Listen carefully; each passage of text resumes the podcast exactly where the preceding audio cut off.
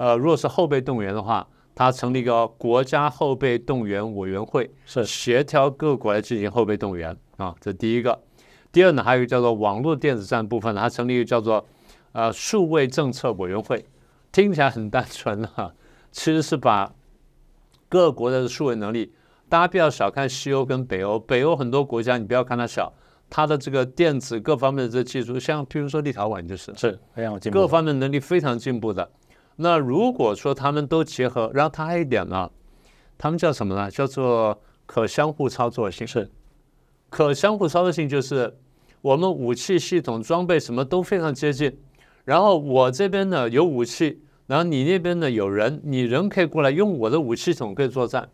不会说啊英国人拿了美国枪不会打仗，美国人用了英国武器不能用，不会到这样，也就是相互可操作性，这非常可怕的，这等于说就是有了强大非常强大的军队跟后备力量在那支撑的，那最后就是民防应变计划委员会。那么，所以刚刚讲说动员啦，然后数位啦，到这个民防应变呢，这样相结合的话呢，这是一场非常现代化的立体的战争。当然，这个欧洲这样做呢，或者那北约这样做呢，我们读到两点呢。第一点就是北约充分认识到，或者北约使得他的欧洲盟国充分认识到，